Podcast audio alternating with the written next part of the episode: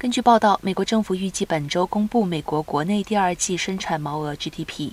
且恐连接第一季的衰退后继续下滑，这将符合衰退的非官方定义。不过，多数的经济学家认为，美国收支、就业、成长等广泛指标依然强劲，加上许多数据仍不够明确，因此认为美国尚不符合衰退的正式定义。